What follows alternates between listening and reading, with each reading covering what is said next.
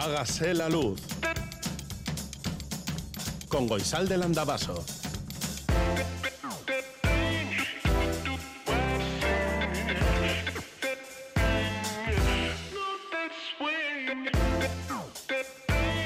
Kaixo egun on guztioi goizeko zazpiak eta bos minutu dira, hemen hasiko da orain berton, hágase la luz. Todavía no amanecido en este lugar en el que estamos, pero es probable comiences a ver algunas luces de la mañana, sobre todo si estás por el este, que ya sabes que por el este amanece antes. En el estudio 1 de Radio Euskadi, pues estamos Arancha Prado, Joseba Urruela y Goizal del Andabaso. Estaba mirando a ver si había alguno más, porque hasta hace unos momentos estaba por ahí Chusmalo, que todavía somos tres. ¿Tú dónde estás? 688-840-840 con el 0034 si escribes desde Iparralde, este es el WhatsApp de Radio Euskadi. El 901 440404 es el teléfono de la audiencia y hágase la luz arroba itv.eus es nuestro email. Nota de voz número 22. 11 y 23 de la mañana. Hoy tampoco nada el no silencio, la niebla sonora, lo que era normal hasta la llegada de mi vecina vuelve a ser normal. Esto es la renormalidad. La vecindad duerme por la noche, bueno, la gente que no duerme ya no tiene la excusa de los gritos de la vecina, simplemente no duerme. El por qué es tan variado como esta vecindad. No sé qué va a ser de nosotras en esta nueva normalidad. No sé si nos vamos a acostumbrar a abrir la ventana y no escuchar nada más allá de, no sé, cazuelas que se cruzan, televisiones, música y alguna conversación. Sinceramente, no lo sé.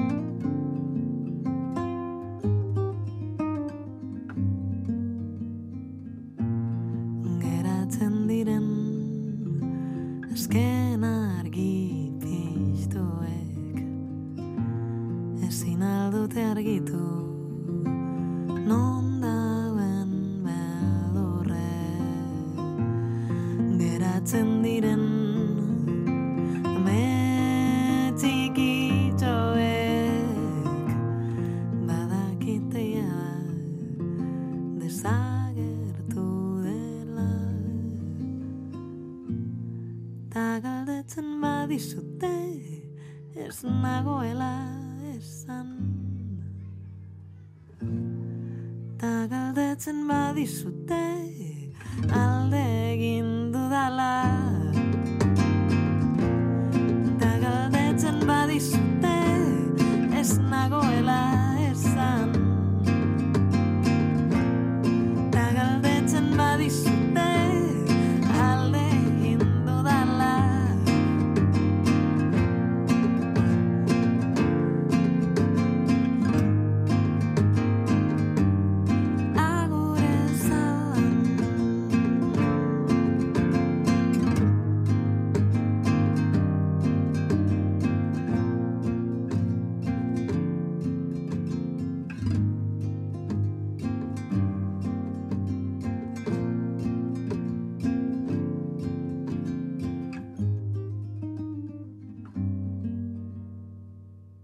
El WhatsApp de Radio Euskadi, 688-840-840.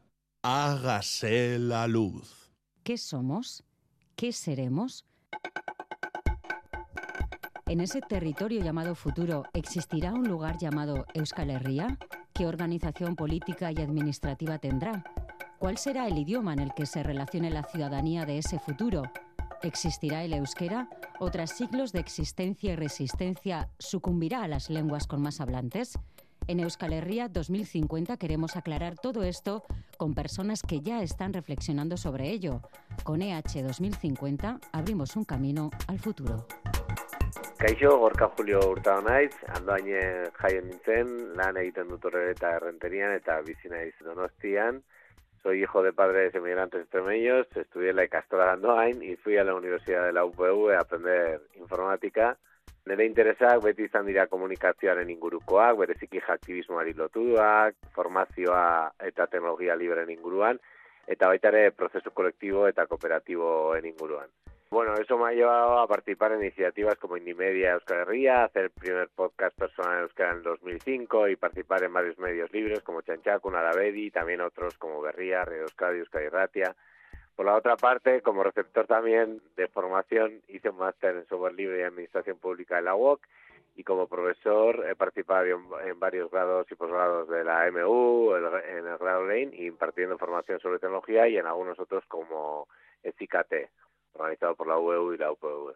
Por último, soy fundador, miembro orgulloso de una cooperativa que se llama Talayos, que nos dedicamos a todas estas cosas y a otras relacionadas sobre todo con las tecnologías libres, la formación a empresas y a administración pública también, y los procesos de cooperativización. Y en este sentido también participo del movimiento cooperativo en COP57 Euskal Herria, una entidad de finanzas éticas, y también que somos miembros de Olatucop, una red de economía social y transformadora que apoya, entre otros, una formación que se llama Confábrica para apoyar el emprendizaje cooperativo. Gorka Julio, Kaixo, zer Saude. Kaixo, ondo, ondo, bikain. Bueno, tenemos que hablar de la tecnología en el futuro y la pregunta que me viene a la mente, la primera al menos, y teniendo en cuenta la deriva que está tomando una de las redes sociales más importantes de este momento en el que estamos hablando, Twitter, ¿habrá en 2050 redes sociales? Eh, algo habrá, algo con una agenda de contactos, posibilidad de encontrar contactos y posibilidad de formar grupos para mandar mensajes y poder mandar mensajes privados, sí habrá. ¿Qué forma va a tener? Pues no lo sabemos. Y cómo lo haremos será distinto seguro. Estará más integrado que ahora, será más transparente o ubicuo. O sea, la próxima barrera que se va a romper será la de las pantallas. Las nuevas tecnologías lo que van a intentar o buscarán, creo, vamos, que es estar cada vez más cerca de nuestros sentidos, ¿no? Esa intermediación que nos parece tan artificial, ¿no? Mediante las pantallas en 2D, ¿no? Va a pasar a tener otras formas también, o sea, va a ser como más transparente. Las pantallas seguirán existiendo, obviamente, pero estas experiencias tendrán más sentido de realidad, o sea, tendremos algunos aparatos, obviamente el papel existirá, las pantallas existirán, pero también habrá otros aparatos que nos permitan que esto sea como más ubicuo, más transparente, ¿no? Lo deseable sería un algo así como un no dispositivo, algo que, que tuviéramos casi entre nosotros con poca fricción, que no casi ni notáramos, pero que pudiéramos apagar, que no fuera obligatorio, pero que fuera universal, o sea, que con todo el mundo pudiera usarlo y teniendo en cuenta que podemos tomar decisiones sobre eso, ¿no? Para que se adapte a nuestras comunidades. Eso no sé cómo será, pero que, que va en ese sentido, yo creo que está claro. Y siempre habrá una manera de comunicar entre nosotros, una especie de redes sociales. Cuando dices transparente, ¿te refieres a un holograma, por ejemplo? Mm, bueno, habrá de todo. Esto va a ser un tutti frutti. Igual que ahora no ha desaparecido el papel, pues se van a entremezclar todas las cosas un poco, ¿no? Puede que haya realidades que se superpongan, digamos así, si queremos llamarle realidades. Habrá entornos 3D que consumiremos todavía por pantallas. Habrá realidad aumentada, mediada por unas gafas, otros dispositivos que agreguen más a la realidad que estamos viendo, ¿no?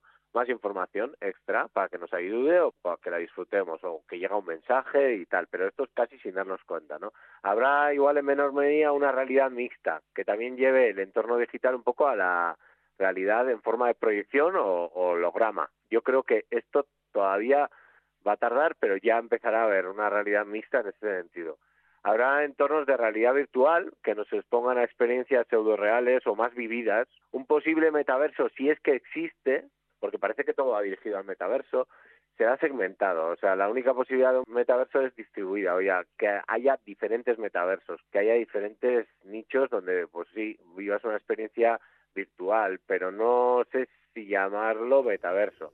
En cualquier sentido, la propuesta que se hace ahora, que es un metaverso, digamos, súper hiperrealista, no creo que sea el camino. O sea, estos metaversos nos deberían de dar la opción de probar cosas que no podemos probar en el mundo físico, ¿no? Esa sería un poco la idea. No sabemos qué va qué va a pasar, pero sí, por ejemplo, los dispositivos ápticos empezarán a aparecer con más frecuencia. O sea, los dispositivos ápticos son aquellos que te hacen sentir, ¿no? Como si estuvieras cogiendo algo, haciendo algo, ¿no? Que tocando algo, acaso, para que nos entendamos. La vibración que tenemos las pulseras digitales puede ser algo parecido a un dispositivo áptico. En este caso, nos vibra para darnos un aviso. Bueno, pues esto llevado a la ropa o a otros, a otros eh, aspectos.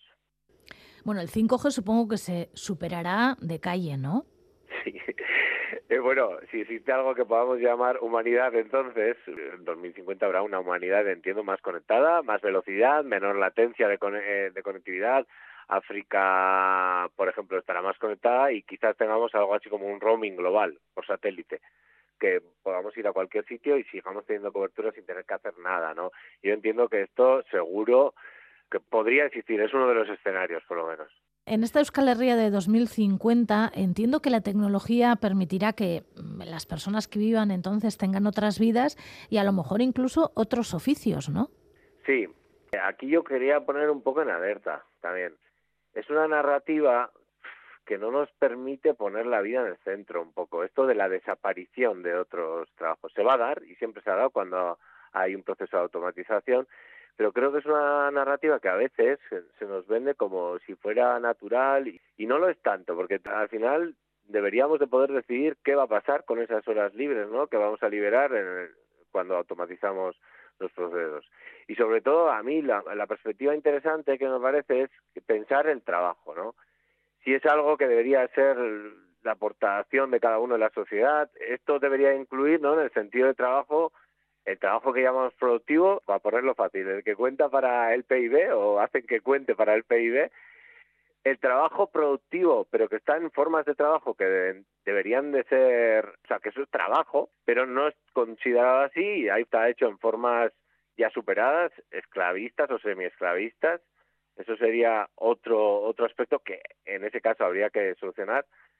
Está el, el trabajo reproductivo, que no hacen que cuente para el PIB, pero que según algunos datos podría llegar hasta el 40%, realizado además sobre todo por mujeres y sectores de población excluidos, que ya sabemos lo que, lo que pasa ahí.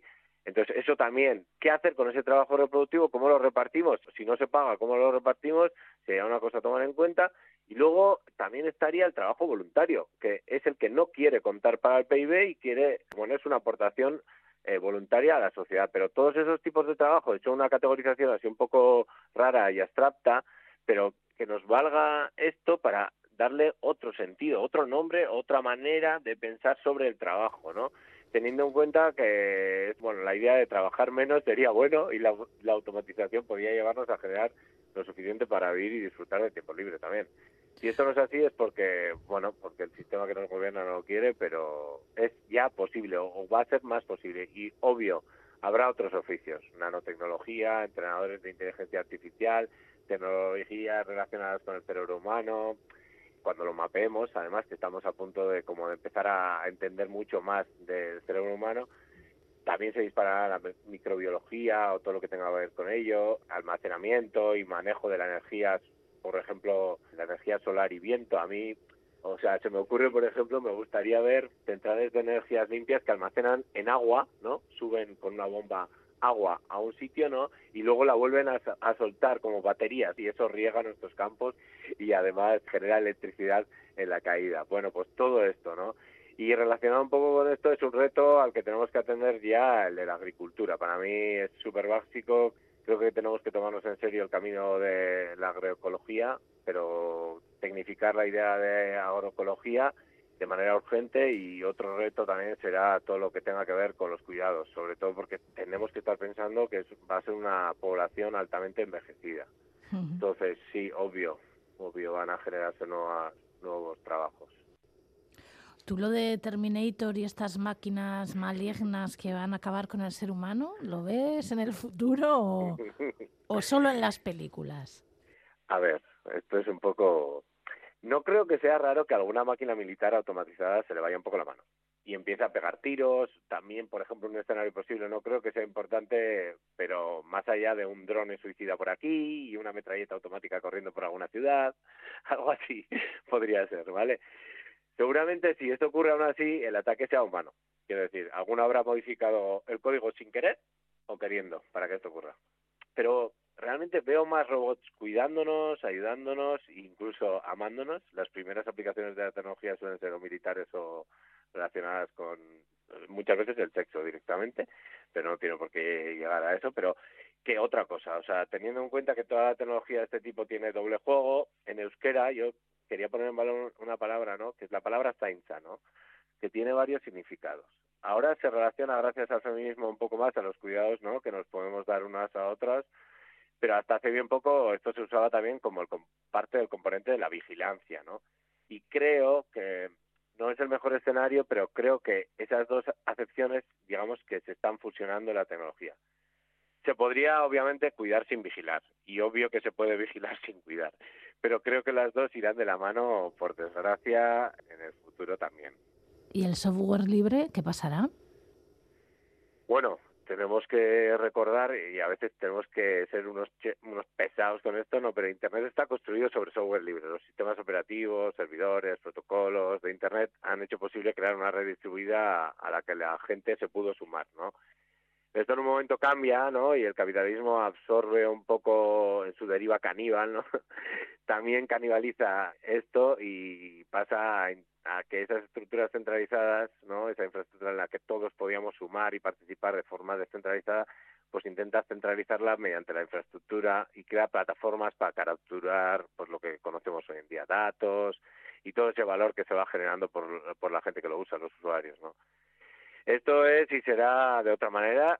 Siempre habrá gente que construya en otras claves, eh, genere servidores libres, los conecte y ofrezca alternativas. Quizás no sea la mayoritaria, pero siempre habrá esta, esta opción. Yo creo que en, algún momento ya se está dando como una desafección hacia esas plataformas, etcétera, entonces siempre habrá la, opción de crear alternativas. La cuestión es ir organizándolas eh, cada vez mejor, ¿no? Y tenemos que ser un poco conscientes que desde Euskal Herria lo único, lo único que tenemos que tener claro que el futuro digital en lo que tiene que ver con el uso de nuestra lengua, cultura, pasa por el software libre y este tipo de contenidos y tecnologías libres. Que solo aportando al común podremos junto con otros hacer presente a los euskera en el entorno digital y para eso necesitaremos estructuras públicas, cooperativas y comunitarias, todas con esa orientación al común para tener servidores, servicios propios, instituciones democráticas y estructuras cooperativas que gestionen nuestros datos y servicios para que estos sean universales y adaptados a las necesidades de nuestras comunidades. O sea, si no tenemos esto claro, quizás mm, bueno, pues eh, vamos a tener muchos problemas para poder ya solo sobrevivir en este mundo. Es un poco, ahí para poner un punto metafórico al tema, es un poco cambiar o es sustituir un poco la lógica del árbol frente al rizoma o el micelio, sin entenderlo como dicotomía, ¿no? Porque el árbol, que está tan arraigado además en nuestra cultura, lo necesitamos, pero es lo centralizado, es importante, pero igual o más lo es el bosque y los rizomas y micelios que bajo él crecen y se expanden de forma distribuida y lo hacen posible. En Internet es lo mismo. Cuidar la diversidad que permite crecer juntos, juntas, juntes, es lo que tenemos que hacer. Y en eso creo que en Euskal estamos bien posicionados por cómo nos pensamos como comunidad, ¿no? Pero esto, bueno, puede cambiar en el 2050 y esperemos que no se nos olvide que somos comunidad.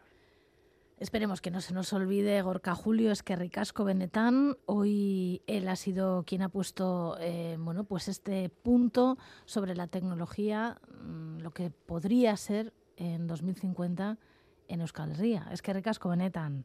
Que Ricasco ahí. EH 2050.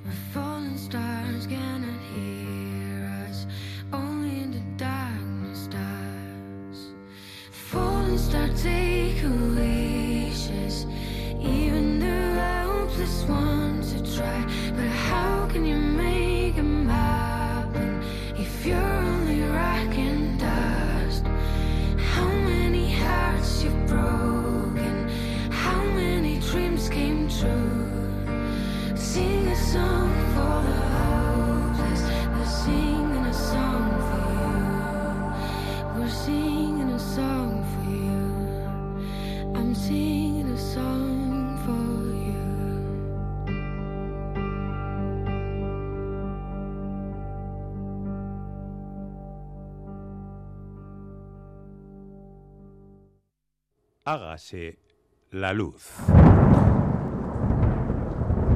Mañana sol. Mañana sol. Y buen tiempo. La predicción en Hágase la Luz. Según Euskalmet, este domingo durante la primera mitad el tiempo seguirá por parecidos derroteros, mañana soleada a pesar de algunas nubes altas, algo de bruma y de niebla a primeras horas. Tras un inicio frío, el viento del sur templará las temperaturas. Las máximas de la vertiente cantábrica podrían subir un poco, mientras que en puntos de la mitad sur bajarán un par de grados. Por la tarde, el viento pasará a ser del oeste, arreciando en el litoral, y el tiempo comenzará a cambiar con un aumento de la nubosidad. Por la noche el cielo estará cubierto y comenzará a llover. Las temperaturas en estos momentos de nuestras capitales son de 7 grados en Bayona, 9 en Bilbao y en Donibane Garasi, 10 en Donostia, 1 en Gasteiz, 2 en Iruña y 7 en Maule. Y en otras ciudades hay 14 grados en Vigo, 3 en Frankfurt, 26 en Miami, 6 en Oslo, 5 en Madrid, 7 en París, 8 en Vancouver, 10 en Dublín, 12 en Atenas, 6 en Venecia, 18 en Santiago de Chile, 23 en Canberra y 1 en Reykjavik, como en Gasteiz. Las auroras boreales, pues nada, por aquí nada de nada, a pesar de que estamos en parecidos grados que, que en Islandia. Eh, las auroras boreales están en Islandia, en toda Islandia, sur de Groenlandia, casi toda Finlandia, noreste de, de Rusia, noreste de Canadá, parte de Noruega y Suiza, por ahí andan. Las estaciones de esquí, la de, la, la de Larra Belagua está abierta, ayer comenzó la temporada, hoy no nevará mucho, pero a partir de mañana sí, y las otras, Iratia Bodi y Aret San Martín Guarrián, eh, abrirán el próximo sábado. Hoy nevará, pero sobre todo a partir de mañana nevará bastante. La temperatura del agua en la costa del Golfo de Vizcaya son de 16 grados.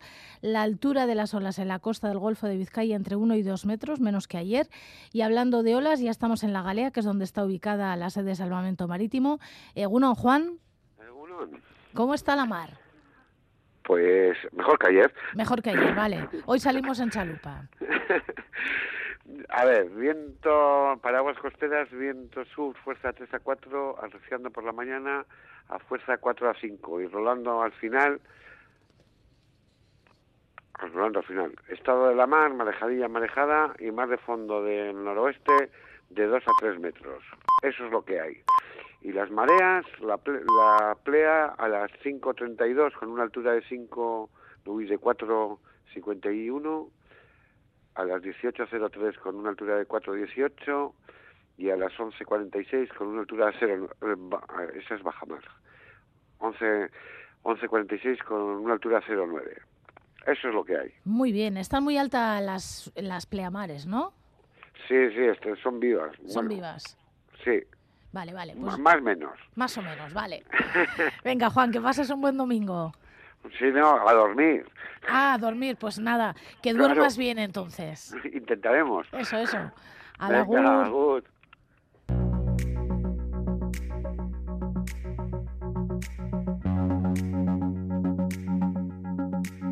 Nerea Ibarzabalek finalerako urratsa egin du hasi titula gara sobre la semifinal de ayer en Bayona en la que se impuso Nerea Ibarzabal. Finalerako aukera bikaina irabazi du Nerea Ibarzabalek Bayonan y así titula Diario Vasco. Y en Berría recogen el verso de despedida ya con la chapela puesta. Tira, Baiona, lehen agurretan gerlari diruditenak izaten dira uleziak nun gorde ez dakitenak. Loa, gozea eta umorea dauzkat lekutik irtenak. Beste pixkaten luzatzen zaizkit itolarri sentipenak. Ze ondo justu hau behar zuen nire nervio sistemak. Este fue el último verso. Pero hay más cosas. En la Tribune de Genève hay una fotografía un tanto inquietante. En el centro de la imagen sentado está el líder de Corea del Norte, Kim Jong-un. A su espalda, un nutrido grupo de soldados que aplauden. A su lado, una mujer vestida de negro que sonríe y apoya la mano sobre un satisfecho líder norcoreano. El titular, potente fuerza nuclear del mundo. Y en Deutsche Welle también hay una fotografía del líder de Corea del Norte, está de pie, sonríe, bueno, más bien ríe, detrás de él un soldado que muestra su absoluta felicidad ante él y el titular, Xi Jinping transmite a Kim Jong-un su deseo de reforzar lazos bilaterales. El tema principal de la portada de Berría de hoy mira hacia la crisis climática. Gehiegi puztearen ajeak le ha puesto como titular. Un globo del mundo medio vacío unido a su hinchador es la imagen elegida. Con la excusa del 50 aniversario del informe Meadows, un informe de 1972, el primero que publicó el llamado Club de Roma y que presentó el científico Dennis Meadows, donde ya alertaba hace 50 años de los límites del crecimiento, han realizado un extenso reportaje en Berría en el que hacen un hilo histórico para llegar a la actualidad y pasar al futuro. Y entrevistan al científico e investigador Antonio Valero, miembro del Club de Roma, que dice gure aztarna ekologikoak egungoaren amarren bat izan. Y también recogen un artículo de opinión del científico e investigador Unai Pascual, que ha titulado su artículo Jainkosa aldatzeko prestal gaude, y donde, entre otras cosas, escribe Gero eta argiago daukat lurraren muga ekologikoak eta justiziarenak zeharkatzen ari garen aro honetan jainkosa zaldatzeko garaia dela. Hori egin ezean, ondorengo belaunaldiek beren askatasuna gero eta merkeago saldu beharko dute merkatuen jainkosaren azkunde ekonomikoaren totemaren aurrean. En La Marea también hay un artículo sobre el tema firmado por Azahara Palomeque que ha titulado Los límites del crecimiento 50 años avisando. Y en el país cuentan que un cómic, El mundo sin fin, de Jankovici y Blaine, ha sacudido las ventas del Estado francés y que ha propiciado el debate sobre la energía nuclear. En el diario Noticias de Portugal hay una noticia que nos ha llamado la atención. La mutilación genital femenina alcanza cifra récord tras la pandemia. Hablamos de Portugal y dice la noticia que la Dirección General de Sanidad portuguesa ha hecho un trabajo de investigación sobre el tema y con respecto a los años 2018-2021, según informan, han detectado 138 casos de mutilación femenina. Son datos oficiales. Y según la investigación, la edad media en la que se realiza esta no sé cómo denominarlo, salvajada, es de 8,4 años. Pero hay quien se lo han realizado con 36 años y con un año también. La noticia cuenta que en Portugal esta, es- esta acción es delito desde 2015, pero que al menos hay constancia de un caso en Portugal en 2021. Y dos nombres que desde ayer forman parte de Euskaltza India como miembros de número y de voto, la escritora Icharo Borda y Andrés Alberdi, serán las personas encargadas de sustituir a Charles Videgain y a Andoni Sagarnal. Lo recogen el diario Noticias de Guipúzcoa, pero también Berría Gara o el diario Vasco. Otro nombre, Irene Cara. Este eh, nos lo podemos encontrar, entre otros, en VilaWeb, en The New York Times o en el italiano La República. Lo mencionan porque la cantante estadounidense, que gracias a una película, Flashdance, y a su canción principal se hizo muy, muy conocida e incluso ganó un Grammy, falleció ayer en Miami con 63 años. En el diario Noticias de Navarra, en portada, las imágenes de Belagua, que ya te hemos dicho que abrió temporada ayer, y en este mismo diario entrevistan a los investigadores de la Universidad de Oxford, Richard John Cornell y Tim Elliott, que dicen, la vacuna contra el cáncer ha pasado de ciencia ficción a una posibilidad. En la portada de Deia hemos leído el siguiente titular. Bilbao rastrea 10.000 hogares para detectar a mayores solos. Y en el gallego Nos hablan del periodista vasco Pablo González y titulan La audiencia polaca prolonga la detención del periodista vasco Pablo González. Va camino de un año de prisión sin juicio alguno.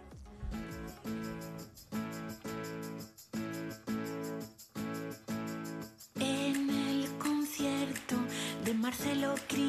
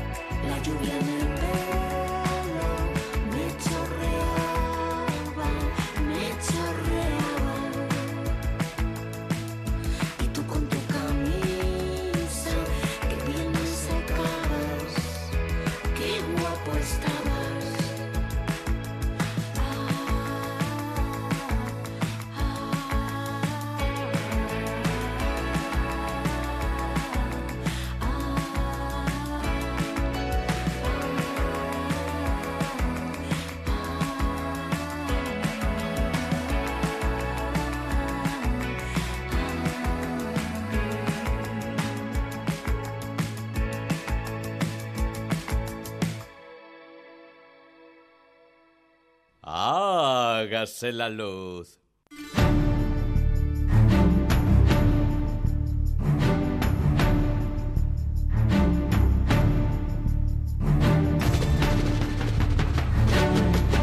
Este viernes se celebraba en todo el mundo el Día Internacional de la Eliminación de la Violencia contra la Mujer, un día de reivindicación y de recuerdo. Un día que en principio se celebra en todo el mundo, pero todo el mundo lo celebra igual. Y de esto queremos hablar con Irache Perea. Ella es doctora en Relaciones Internacionales y profesora de Euskal Herriko Unibertsitatea. Irache Perea, Kaixo Egunon. Egunon. Tendemos a pensar que en todos los lugares la situación de las mujeres es igual, pero claro, evidentemente no es así. No, no es así. Eh, la situación de las mujeres no es igual en todas partes, pero sí que también le daría la vuelta para subrayar que lo que sí que es igual es la persistencia de la violencia contra las mujeres a nivel global.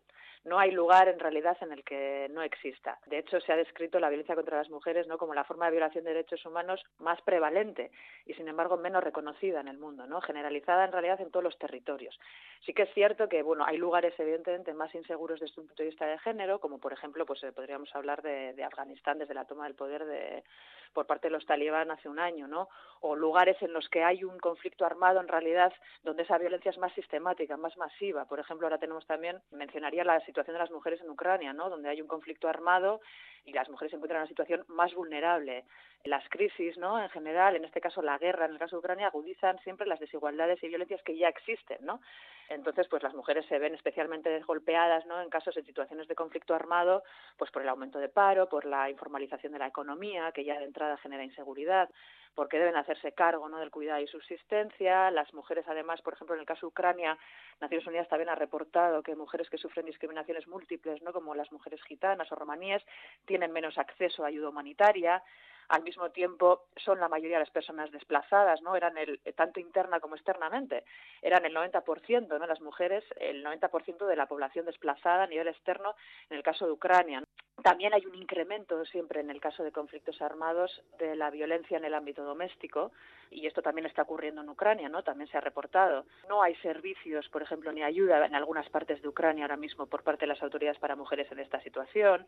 Las mujeres también están sufriendo violencia sexual relacionada con el conflicto, como también sabemos que siempre ocurre. Apagones de luz en ciudades ucranianas, por ejemplo, crean más inseguridad para las mujeres. Estas situaciones que se dan en contextos de crisis, no sean políticas, sean económicas, pues tienen efectos desproporcionados siempre para las mujeres, no crean o agravan inseguridades de género. Entonces, es así que son situaciones también de mucha inseguridad para las mujeres. ¿Y qué lugar tiene la penalización de la violencia contra las mujeres en las relaciones internacionales?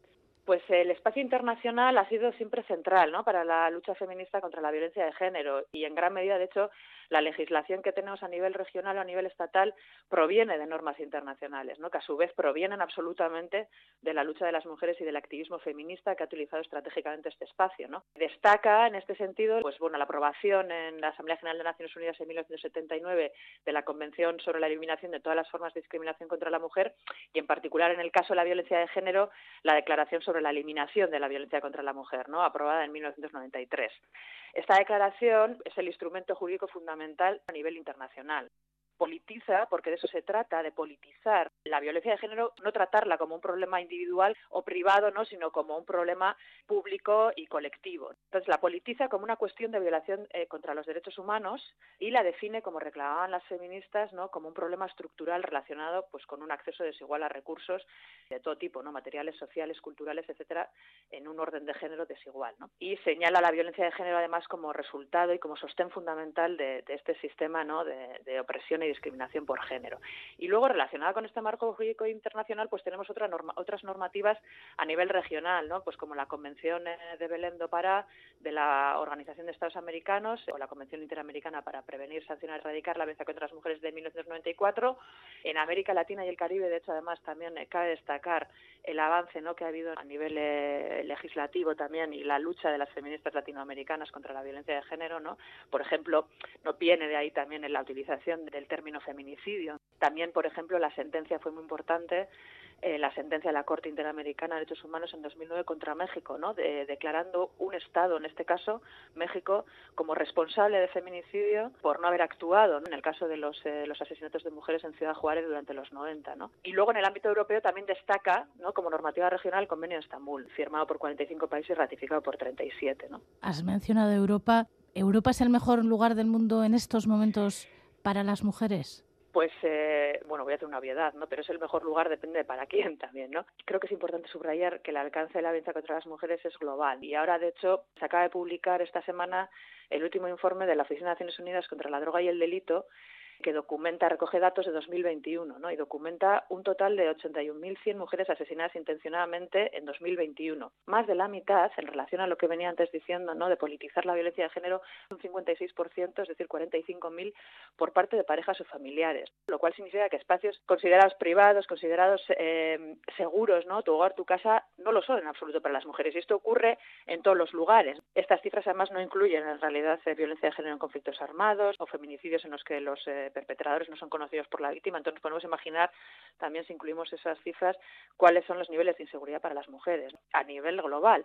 El menor ratio sí es el de Europa, ¿no? Con 0,6 por cada 100.000 mujeres, pero este informe también demuestra eso, ¿no? La prevalencia de la violencia de género en todas las regiones y en Europa esta cifra asciende a 2.500 mujeres. También tenemos la macroencuesta que se hizo a 42.000 mujeres por parte de la Agencia de Derechos Fundamentales de la UE en 2014 y arrojó también datos alarmantes sobre el territorio de la UE, como que un 8% de las mujeres habían experimentado violencia física y o sexual en los 12 meses previos a la entrevista o que una de cada tres mujeres habían sufrido algún tipo de, de agresión física o sexual desde los 15 años de edad.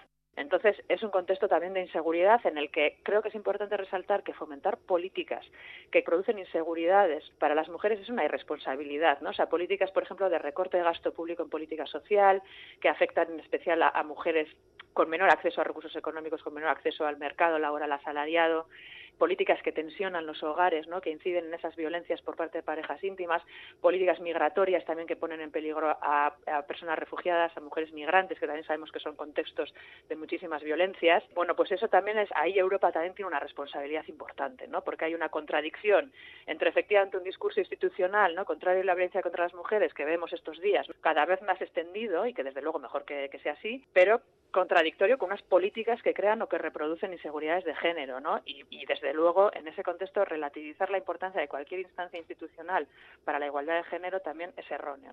En la agenda de Naciones Unidas hay un programa, Mujeres, Paz y Seguridad. Eh, ¿Esto hasta qué punto se implementa en todos los países que pertenecen a las Naciones Unidas? Bueno, la Agenda de Mujeres, Paz y Seguridad de Naciones Unidas nace ¿no? con la resolución 1325 del año 2000, adoptada por parte del Consejo de Seguridad en este caso, y lo que, lo que supone es, eh, y es de, bueno, de especial relevancia en el ámbito de las relaciones internacionales, porque supone politizar eh, la violencia de género pero de nuevo se produce esa contradicción ¿no? de la que hablaba entre texto, digamos, y su implementación, o entre las políticas no asociadas, digamos, a la consecución de, o la eliminación de la violencia de género, ¿no? Y en este caso, pues bueno, por ejemplo, el informe del secretario general 2020 hablaba de que 85 Estados miembros de los 193 de Naciones Unidas, ¿no? el 44% de los miembros, habían trasladado la agenda sobre las mujeres, paz y seguridad a sus planes de acción nacionales, pero que solo el 24% incluía un presupuesto para aplicarlos ¿no? en el momento en que se aprobaron. Y en 16 países únicamente había, había planes de acción locales, ¿no? digamos, sobre mujeres, paz y seguridad. Entonces, esa, yo creo que esa contradicción también hay que resaltar. Más allá de que, evidentemente, existen lugares eh, que sí son especialmente inseguros, en, los que hay conflictos armados, o lugares en los que, eh, digamos, que la discriminación de género está legalizada, como el caso de Irán, y en el que, bueno, pues estamos viendo además unas protestas contra esta situación muy importantes, ¿no? Que han, detonado después de la, del asesinato, ¿no? De, de. O, por ejemplo, también cabe mencionar, pues el caso de Qatar, ¿no? Ya que se está celebrando ahí el Mundial y está ahora mismo tan, eh, ¿no? En boca de todo mundo. Además, también es importante y un poco relativo a esta contradicción de la que hablaba, ¿no? que por ejemplo el marco de la, o sea, la CEDAW contra la discriminación de género es vinculante, no así la otra declaración ¿no? contra la violencia de género, que no es vinculante, la CEDAW sí lo es, pero al ratificar también cabe hacerlo con reservas, ¿no? Con lo cual, por ejemplo, países como Qatar o como Arabia Saudí, pues bueno, ratifican la CEDAW estableciendo que cualquier contradicción que exista entre la Convención y su propia legislación, pues prevalece su propia legislación. Por cierto, que ha mencionado el caso de España, en el que también se habla de, o sea, también hay una reserva en el caso de que la Convención contradiga, ¿no? Lo que recoge la Constitución sobre la sucesión al trono, ¿no? Con lo cual, esos problemas también de carácter no vinculante, por ejemplo, de la Declaración contra la violencia de género o de esas ratificaciones con reservas, pues bueno, quitan, digamos, también importancia, ¿no? Parece que quitan importancia a esa legislación. Y esto lo vemos también con la crisis de, con crisis económicas, ¿no? Donde parece que no es el momento de hablar de, de, violencia de género, de políticas de igualdad, es todo lo contrario, porque son momentos en los que se intensifica, ¿no? Se agrava esta, esta situación, ¿no? Oye, Irache, en los últimos tiempos hemos asistido a cambios de políticas en Latinoamérica. En cuestiones de género se supone que también habrá cambios, ¿no?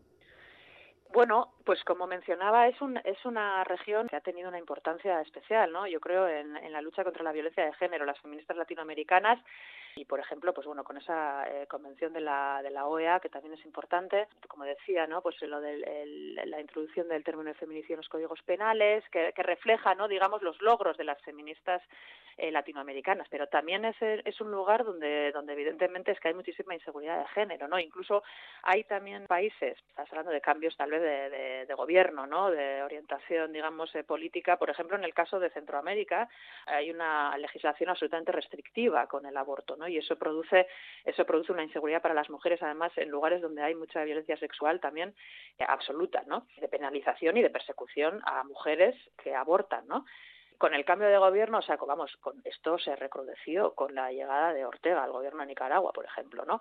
En el caso de México, donde también se ha despenalizado el aborto recientemente, con ya con el gobierno de López Obrador, pues podríamos hablar de un logro, ¿no?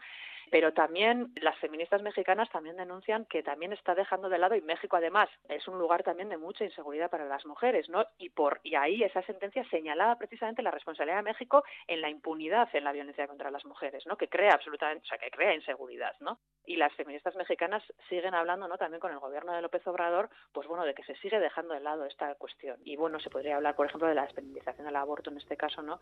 Como, como un logro, aunque bueno, ha sido la, eh, ¿no? la Corte Suprema la que lo ha decidido, pero bueno, desde luego las feministas latinoamericanas siguen en lucha. Y luego, eh, ya que estoy hablando del aborto, también podríamos mencionar el caso de Estados Unidos, ¿no? Donde también se ha creado ahí una, una situación absolutamente insegura para las mujeres, ¿no? Con la derogación de la sentencia de Roe versus Wade, que pues crea en estados antiabortistas pues una situación también de mucha inseguridad, ¿no? Bueno, que todavía tenemos mucho camino que recorrer. Iratxe berea, eskerrik asko benetan. Eskerrik asko zuei. Hágase la luz. Ayer en Bayona, segunda semifinal del Campeonato de Berchos Nacional, seis bercholaris lo dieron todo y la puntuación quedó así. Nerea Ibarzabal, 671,5 puntos. El segundo puesto fue para Sustray Colina, con 668 puntos. Y el tercero para Beñat Gastelumendi. Tras la semifinal de ayer, sigue a la cabeza de las máximas puntuaciones Alaya Martín, con 1.405,5 puntos seguida de Sustray Colina con 1.378 puntos, tercero Beñat Gastelumendi con 1.373 puntos y cuarta Nereibar Zabal con 1.344,5 puntos. Tras las puntuaciones de ayer, hoy por hoy, las siete personas que pasarían a la final del día 18 de diciembre, hoy por hoy, repetimos, son Alaya Martín, Sustray Colina, Beñat Gastelumendi, Nerea Ibarzábal, Julio Soto, Aitor Vizcarra y Ollana Iguarán. La tercera y última semifinal será el próximo 3 de diciembre en Bilbao. Las entradas ya están a la venta en berchoasarrerac.eus. Y tras esta semifinal ya sí sabremos quiénes son las siete personas que pasan a la final del próximo día 18 de diciembre en Iruña. Vamos a escuchar una gambara, concretamente la que Sustray Colina cantó en Irún el pasado 5 de noviembre, uno de los ejercicios de gambara más emocionantes que ha dejado estas semifinales. Sustrai, hause duzu ganbarako gaia. Kalean zoazela, haren ahotsa entzun duzu. Unkitu egin zara. Gora berasko izaten dira, bizitzaren erliebean, inoiz edo behin azteraino, jende garela jendean, keinu bat egin didazunezuk, kartoi artean ikusi zaitut, hortzak harturik mendean. Garai batean klasekideak aprobatzeko xedean. Orain bizitzak kokatu gaitu, bakoitza bere fedean. Klasekideak ginenak lehen, orain hor zaude, eta ni hemen, zuzurean ni nerean, baina ez klase berean. Matematikan trebea zinen, beti moldatzen zinen fin, orain kapelan dauzkazun sosak, alare zenbatu ezin. Naizu ondotik izketan jardun, entzuten senti oi naiz errudun, eta noski errudun. zuek min. Zure ondora joan ninteken, eta esan kaixo fermin. Baina malkoei eusteko egin, dut horren beste alegin. Tazuk izketan babestu nauzu, ta besarkada eman didazu, zugana urbildu nendin. Baina ez dut jakin zerregi. Azala oskol bilakatu zait, ta trikutu zait sabela. Nere barnean pentsatzeraino, ustu behar nuke sakela.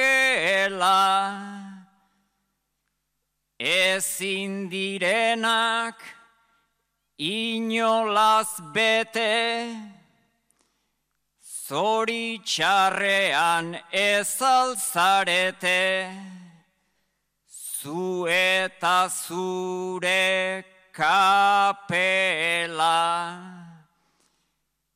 Igual pintxo bat ordainezaken, edo ordaindu otela.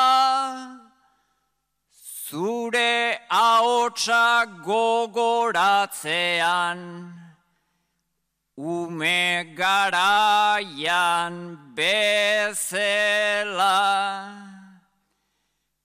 Urbildu ondoren zure ertzera, buru makurka joan naiz etxera. Gaur badakit dena dela, niere izan nintekela.